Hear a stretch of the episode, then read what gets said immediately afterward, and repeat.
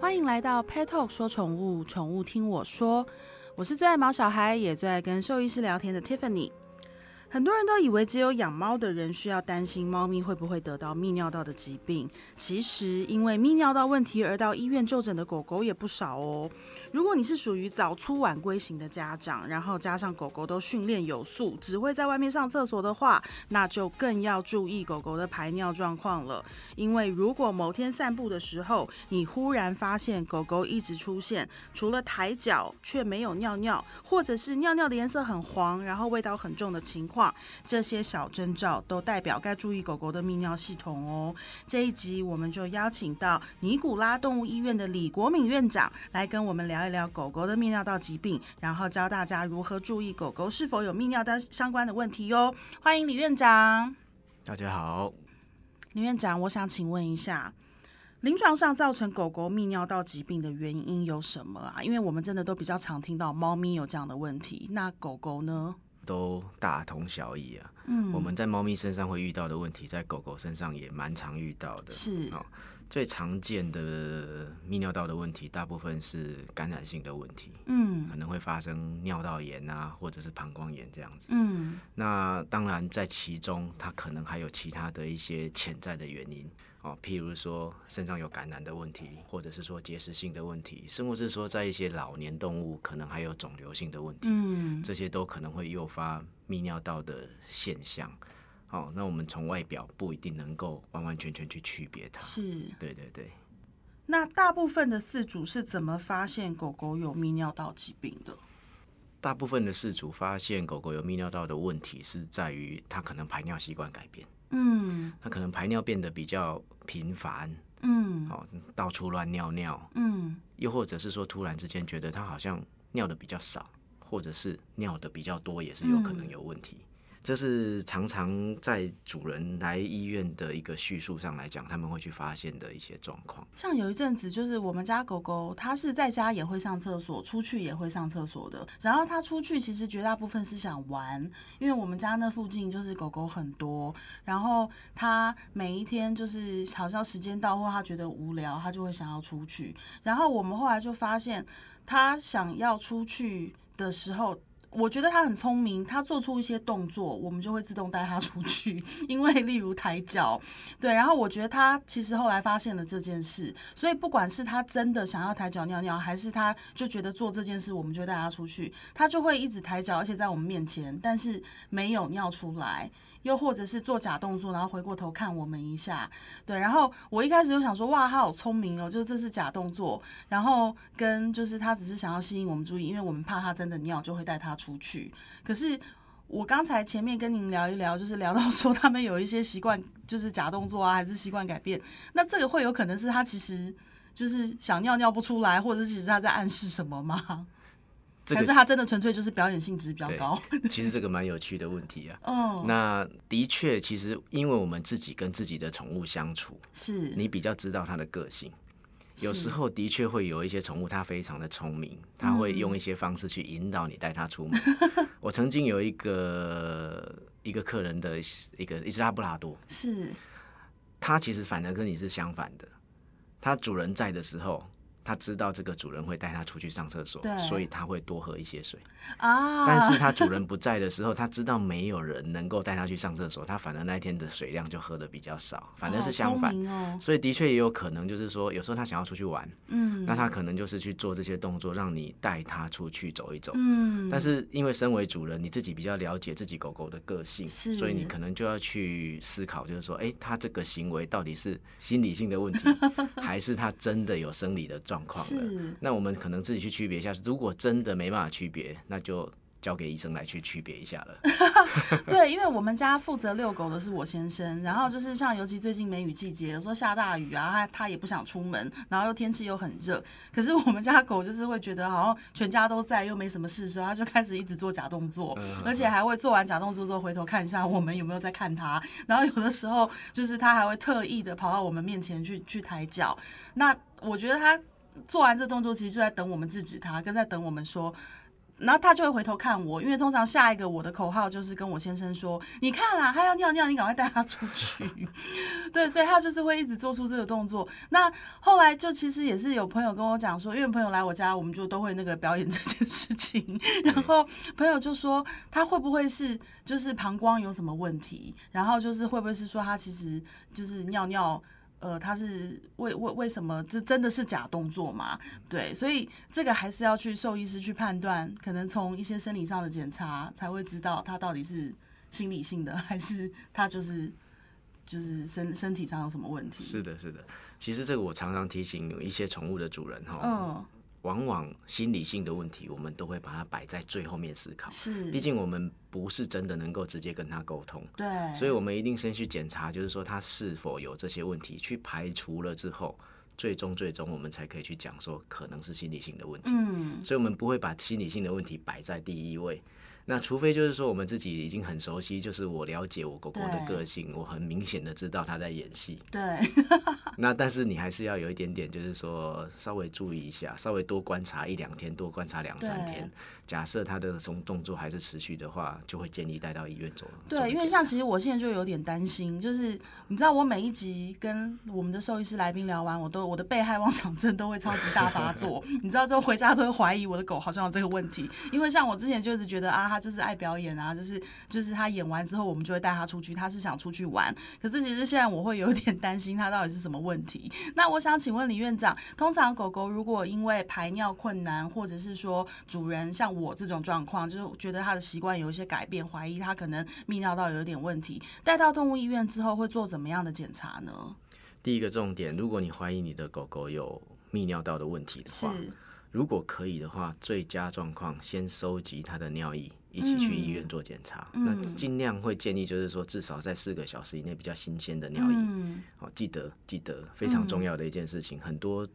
宠物主人收着他的尿液是带着尿布垫过来的，那个不是液体，我们没办法检查，已经被吸收了。对 对，然后很多我建议主人收尿液来的时候，他们都会说啊，是要收尿布垫上的还是是哦？记得是我们要尿液哈。哦。那所以说，如果你可以的话，先收集一下尿液，一起带过来，其实它是最直接的一个线索。是。再来，医生可能会去触诊我们的动物。带到现场的尿液要大概多少的量？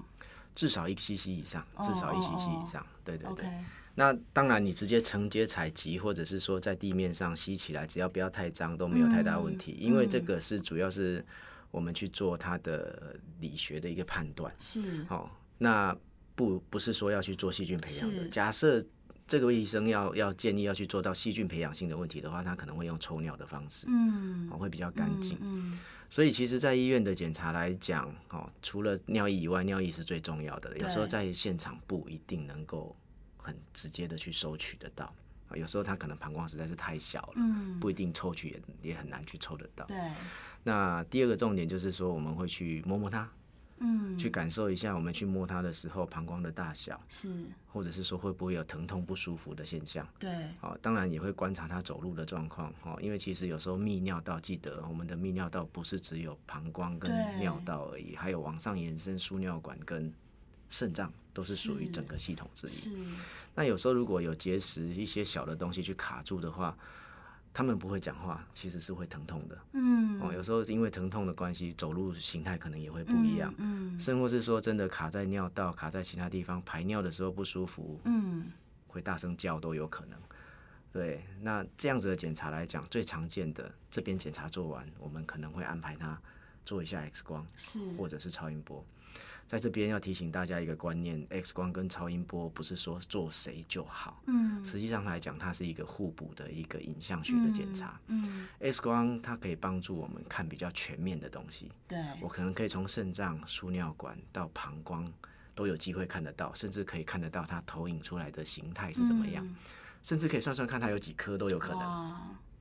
超音波它相对来讲是比较灵敏的，哈，比较小的东西它可能也看得到，嗯，但是你要去算它几颗不容易，嗯，你要从肾脏、从输尿管一直到膀胱，要有一点点技术可能才看得到，嗯，好，还有一个状况就是说，有时候的确在 X 光下嗯，它的那个结石的材质不一定会被拍得出来，有少部分的不一定会被拍得出来，也许就要借由超音波才看得到。是。OK，主要是这样子。那我们每一次讲到泌尿道系统，其实最常第一个想到的，直接联想到的就是结石。对，结石是怎么形成的啊、结石大部分的状况下，第一个饮食方向上，还有就是水分摄取量太少，这两个嗯其实是重点。其中有一个，我是刚刚跟你在私底下聊天的时候嗯聊到嗯动物本身的体质，是也是我们考量之一。是但是这个东西比较难去检查出来，体质这件事情很难检查。我之前有一个病例，他曾经在别的动物医院做了三次的结石手术，对，然后刚开始主人其实对于他的饮食要求并不是很介意，对，并不是很细心，因为他会觉得就是说他好可怜哦，都只能吃那个，他们不想要这样，所以他就是额外会添加一些东西给他吃。对，那来到我们医院的时候呢，我们做了第四次的手术，然后跟他讲说要严谨一点。嗯，对，到了做完那次手术之后，然后结果一定的时间之后，它又再发生了。哇，那它在发生之后呢，跟主人聊过，他的确还是没有很好很好的去照这个饮食的方向去控制。对，当他们那时候下定决心了，终于一定要把它严谨的用处方饲料来去控制。哦，这这个病例比较特别，他用完处方饲料去控制之后，它还是再度发生。是，这就是我刚刚提到的，有时候体质是我们没办法改变的。但虽然说饮食跟饮水量我们都控制了，对，这只狗狗的病例比较特殊，它到最后它是做了尿道造口的手术，哇，让形成结石的小东西可以提早的跑出来。嗯，所以额外的去提到一个点，呃，有时候我们会认为就是说，好像公狗比较容易形成结石，母狗好像比较不容易。实际上来讲，它并没有那么绝对的说这个比例比较高，而是在于是说，当公狗形成结石的时候，因为它的泌尿道相对比较长一点点，嗯，那随着阴茎这边出来的尿道嗯。也会相对比较细一点点，嗯。所以一点点的东西就可能形成阻塞性的问题。比较难排出，对，嗯，那女生的话，她尿道比较短，相对对。来讲，她可能有形成，但是它有机会被排出。你所以说你在控制上来讲，会相对来讲比较好控制。哦，但我也遇过，就是说有大到让女生卡住的，嗯，哦，哇这个也是有可能，那应该很痛了吧？很不舒服。哦我还有很很很印象很深刻，那个有三颗的雪纳瑞，哇，对，卡在卡在尿道前。哎，对啊，像刚才讲到说，你说跟跟体质有很大的关系，对，那有没有哪一些品种是特别容易好发？我们自己上的经验才来讲，最常见的是雪纳瑞，哦，真的啊、还有什么什么什么都有雪纳瑞啊？哎，雪纳瑞其实蛮常见皮肤、肝脏跟对啊，我十。几年前就养了一只雪纳瑞，然后当时兽医师好朋友就说：“恭喜你，你养到了一只兽医师的好朋友，对 你这辈子大概都会一直在跑动物医院。”对，雪纳瑞是蛮常见的。那我自己本身的经验上来讲，约克夏也蛮容易发生的。嗯，对对对，那米格鲁啊、八哥啊、大麦丁这个也是好发犬种之一。对对对对所以像憋尿也会造成吗？因为像我就有认识，我们家附近因为很多很多人养狗，然后我们家的公园晚上都超热闹，就是一大堆的人，就是没有要办狗聚，但是会自然而然形成狗聚，因为大家都出来遛狗。然后就有邻居会抱怨说，他每天一天都要出来个四五次，因为他的狗狗不在家里尿尿。那如果他要是没有办法这样遛它的话，他就会一直憋，着憋，着憋。然后他说他有一次他的狗就是憋到整个。他觉得已经就是来不及，然后尿在电梯里面，然后整个让那个电梯泄洪，然后就发现说，哇，原来一个小小的膀胱可以装这么大的尿。可是，呃，像这种狗狗，因为习惯的问题，憋尿是不是也是会造成泌尿道问题一个很严重的一个一个诱发因子？是的。所以说，其实我们建议就是说，如果你可以把狗狗训练成在家里头，它有一个嗯。定点可以去上厕所的话，嗯那是最佳的状况。嗯，因为毕竟我们现在现在人的饲养方式，你不一定能够全天候的在陪伴，你也不能说想想让它上厕所就带它出去。对，的确有一些狗狗它很爱干净，或者是它的认知就是在家里头不可以上，嗯它们就会开始憋尿。嗯，那开始憋尿的时候，尿呃膀胱里头的尿液没有办法很正常的排空的时候，其实就嗯增加了结石形成的机会，是也增加了泌尿道感染的机会。其实它是一个互相影响的过程。嗯因为有些状况下，你细菌去感染了，会让我们的尿液呈现比较碱性的问题。那碱性的问题的时候，有一些结石就容易产生。所以啊，如果你要当那种就是让狗狗都在外面上厕所的主人，首先你自己必须先具备很勤劳的条件，是的，风雨无阻。因为我就每次看到连那种台风连台天。风天都我那个。很可怜的邻居就会那种被雨吹的乱七八糟，伞根本没有用了，可是他还是得去遛狗，因为他的狗不在家上厕所，就很可怜。的确，有些狗很坚持啊。第一个一定要在户外，第二个一定要在户外的草皮。那更辛苦，你还要找草皮给他。对对对，我们家的狗狗是它有去固定的地方，对，因为像平常遛狗的是我先生，所以他他们都有他们自己固定的路线，然后就是我先生都知道说他会在哪里会便便，然后其他地方他就不会。就后来有一次我就问他说，为什么我带出去他都不便便？然后就是，但是我遛很久，走很久，走到我很累，他还不便。然后我可是我先生每一次去回回来都有战利品，对，然后他就说哈，因为你没有带到对的地方，他是会认马桶的。对，就后来当我知道那个秘密的点在哪里之后，哎、果然每次带到那边去，就是他就会在那边便便。是的。其实我觉得这是一种习惯性的问题。第一个，你可以先引导他去他比较熟悉的地方，他才会愿意去上厕所。是，其实我觉得最佳状况就是说，家里头也有一个地方可以让他上厕所，可以让他安心的上厕所的话，那是最好的状况。我还记得我曾经领养过一只边境牧羊犬，嗯，那时候刚领养的时候，它超级胆小，是，胆小到它出去外头闻到别只狗狗的味道的时候，它不敢去压制过它，对每一个地方都闻，它每一个地方都不敢上厕所。对，绕了一大圈，绕了很久之后，回到家里才才上才上厕所。嗯，天哪。对，那我想请问李院长，就是呃，我们现在因为有很多狗狗，他们是吃鲜食，那你知道，就是吃鲜食或者是吃自己手做的东西，通常我们都比较担心的就是营养不均衡的这种问题。那呃，像有没有说吃鲜食的小朋友，他就是因为营养不均衡，常听到是摄取过多的蛋白质，然后因为好像饮食跟那个料理习惯的问题，那这样的情况下也会造成就是泌尿结石的机会变高吗？因为您刚刚提到说，就是饮食管理是要注意的。对饮食中的一些钙、磷、镁啊嗯这些离子，如果说过量的话，会增加几率。好、那当然最重要的还是要有足够的水分摄取量。对，钙、磷、镁离子、蛋白质这些过量都不是那么那么好的，嗯都会是增加一些成的几率。对，因为像我们家狗狗，就是它，我大概有无数集都在讲它的挑食问题，因为它前面因为太挑食，然后就是二到三天就是打死都不吃，然后都吐胃酸了还是不吃，然后就是要等肉肉等 对，然后等我们的食物，然后就我也经历过一段很痛苦的时间，可是一直到说就是。你知道妈妈的心态都会是那种看到小孩不吃就担心，然后就说啊，那你吃什么都好。他甚至有一段时间是吃节牙骨为生，因为不知道为什么他就只肯吃节牙骨 跟牛排。然后后来就是慢慢的训练跟调整，因为他的确那段时间乱吃，他的状况就比较不好，例如说毛毛色啊，还有跟瘦很瘦，对。然后所以我后来就花很多时间去调整饮食。那的确我们现在的最基础的就是像您刚刚讲的，他每天饲料吃完，然后才是吃别的。对，所以我觉得其实狗狗都很聪明啊，就是不管说尿尿的习惯的建立，然后还是吃东西这件事情上，我觉得其实好像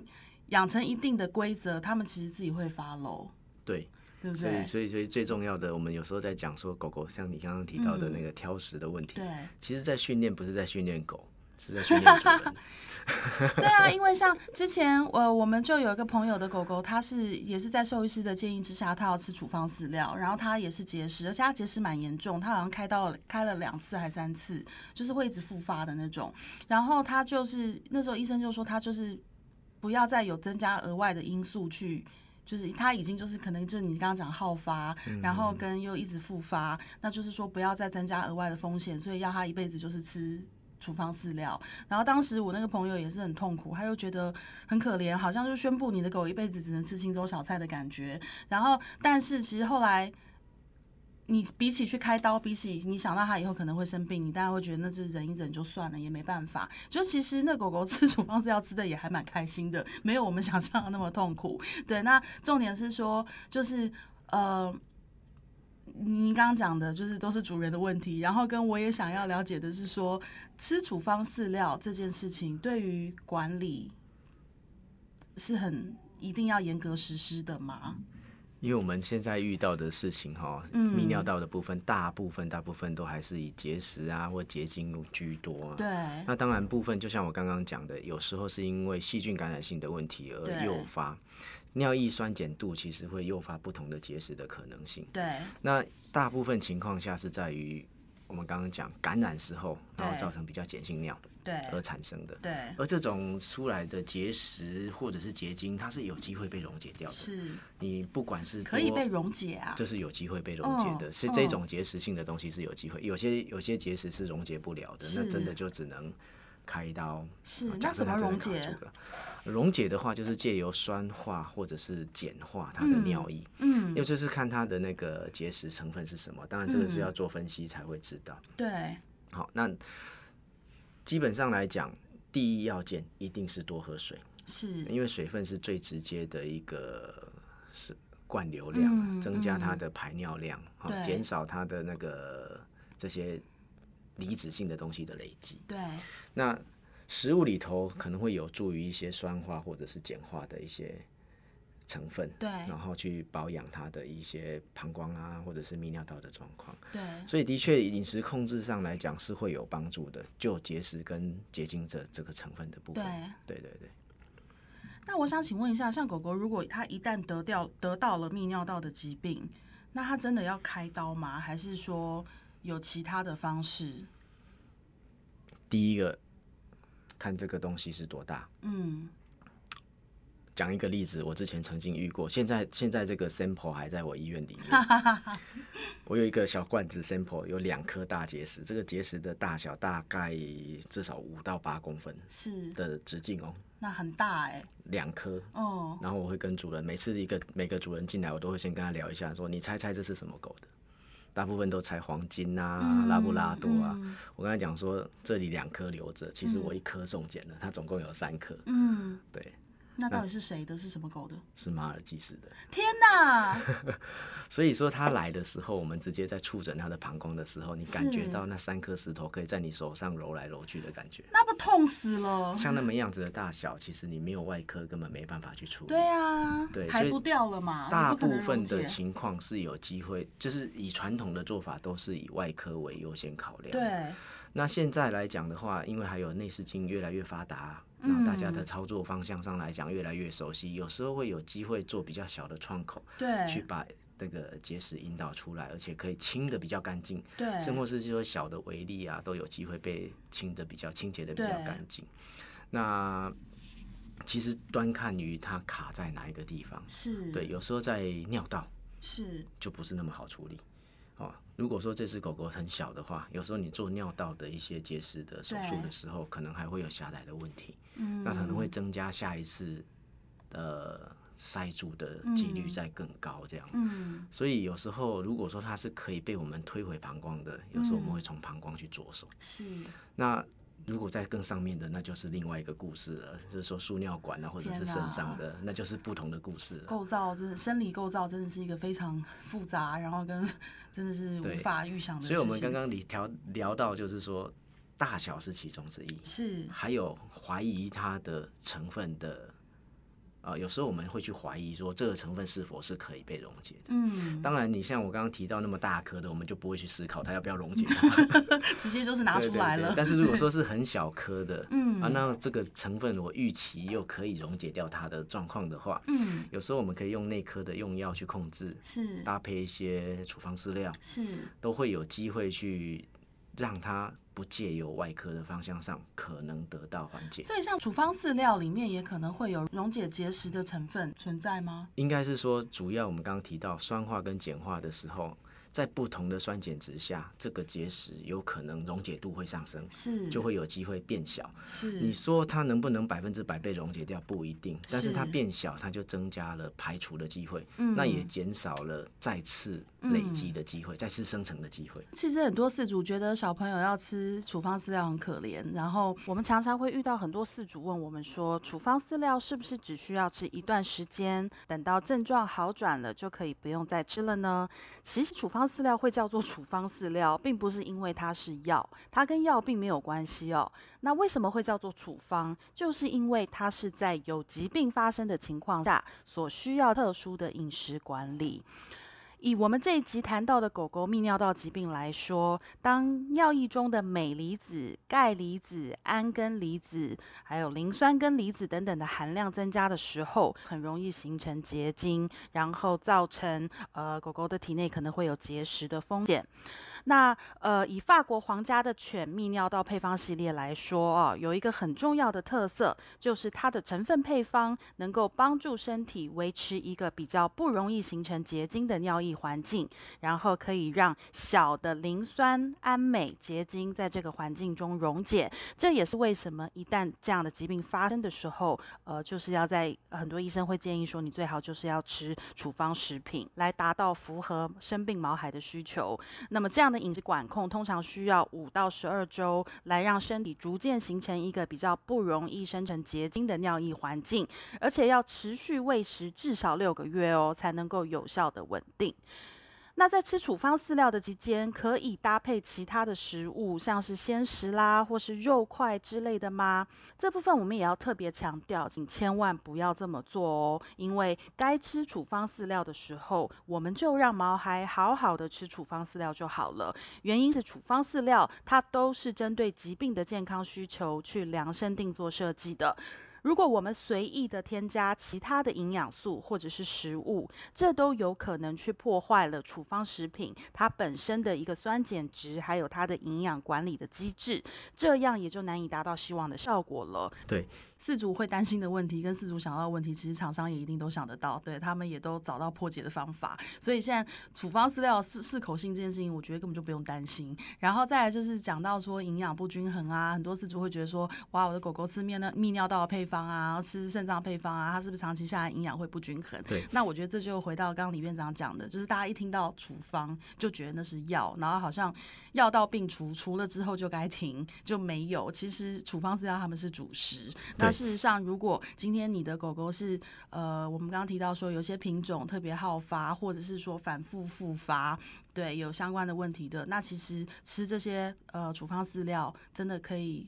帮助在呃管理营养上面做一个更好的控管嘛，因为对毕竟造成的因素我相信非常多，对。可是呃营养管理算是一个我们最容易执行，然后跟事实上比较简单的一步。我们平常都说病从口入嘛，那尤其是在一些体质或者是一些疾病情况之下，真的是营养。需要特特别控制的，那处方饲料其实真的就是一个很好很好的工具。那如果你家的狗狗有平常不太喝水，然后或者是说尿液味道比较重、颜色比较深的现象，其实真的就要考虑提前预防泌尿道疾病了，而不是说要等到发作了，然后我们才来呃做一些呃后面的处理。那我们最后我们要请李院长再帮我们复习一下，就是狗狗它出现哪一些习惯或者是行为的时候，我们可能要怀疑它有一些泌尿道的问题。那请林院长帮我们介绍一下好吗？好，来，如果你有发现您的狗狗排尿的地方有改变，好嗯，或者是说尿液的气味比较重，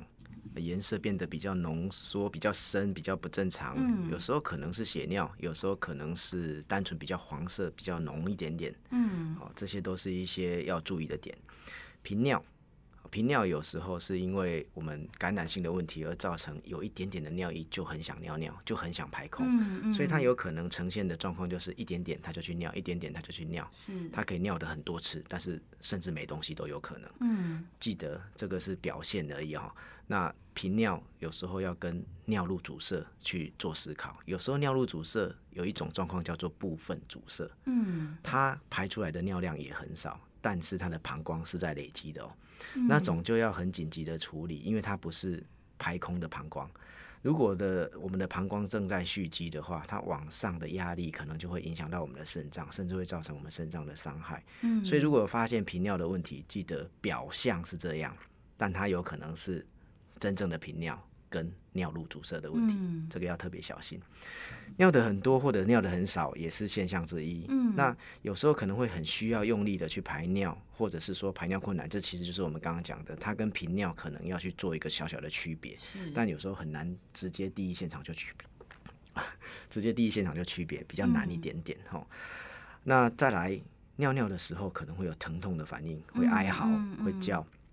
或者是我们刚刚讲的走路步态不正常。是，走路步态不正常，有时候你会觉得就是说是不是肚子痛了，嗯，是不是腰痛了？嗯。但是有时候我们讲，其实，在人他可以很直接的跟你讲，我有肾脏的结石的时候，或者是输尿管的结石后，超级痛，对。动物不会讲话。对，有可能它的表现就只是走路怪怪的，嗯。哦，那个要特别特别小心。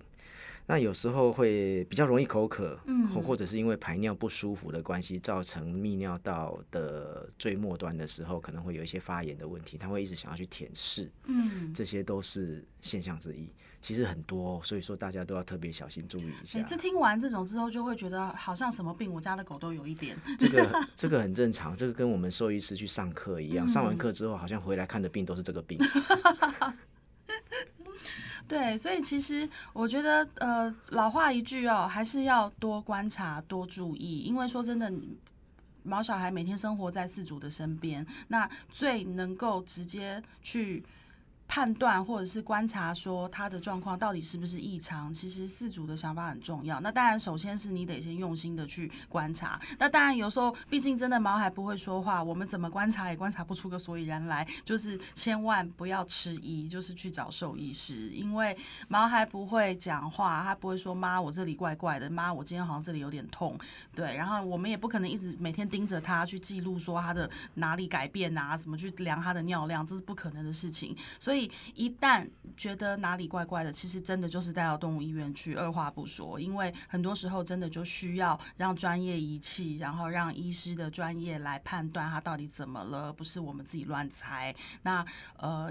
第一个延长他们。的疼痛，第二个就是延误治疗，这都不是我们想要的。所以今天我们非常谢谢尼古拉动物医院的李院长，然后我们也学到非常多泌尿道知识。其实我回去之后迫不及待地想要把我的狗送去尼古拉看一下，因为就是你知道，每次听完这种东西，就是脑海里就会浮现个一千一千个它 尿尿的画面，然后一直在想哪里异常。对，所以如果你家里面就是狗狗啊，你现在也跟我一样，脑海里浮现了一千个画面，就是呃，欢迎就是到台北的尼古拉动物医院找李院长好好聊一聊。对，那当然就是也就近在你家的家庭兽医师，然后一起呃实时的追踪你们家宝贝健康，这都是对毛小孩的呃健康，然后还有生活品质一个很好很好的帮助。那我们再次谢谢李院长，谢谢大家，李院长，我们下次再聊喽，拜拜拜拜。